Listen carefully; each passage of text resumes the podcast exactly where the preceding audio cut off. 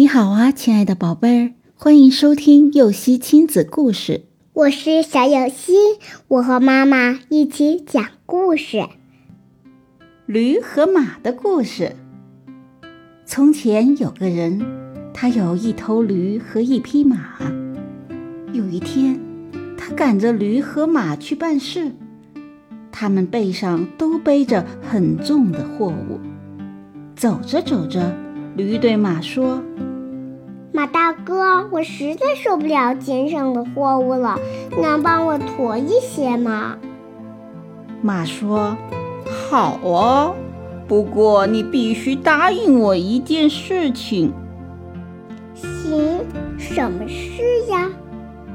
马说：“我们休息的时候，你把你那份吃的东西让给我。”什么？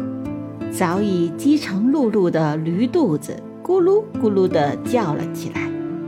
驴难为情地说：“这我可不能答应你，我肚子也饿呀。”那就别让我帮你驮。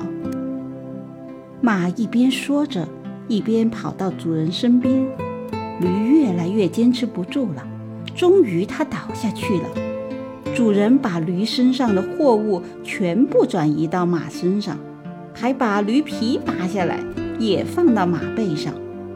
马边走边想：当初我要是稍微帮助驴一下，现在也不会驮着全部的货物了。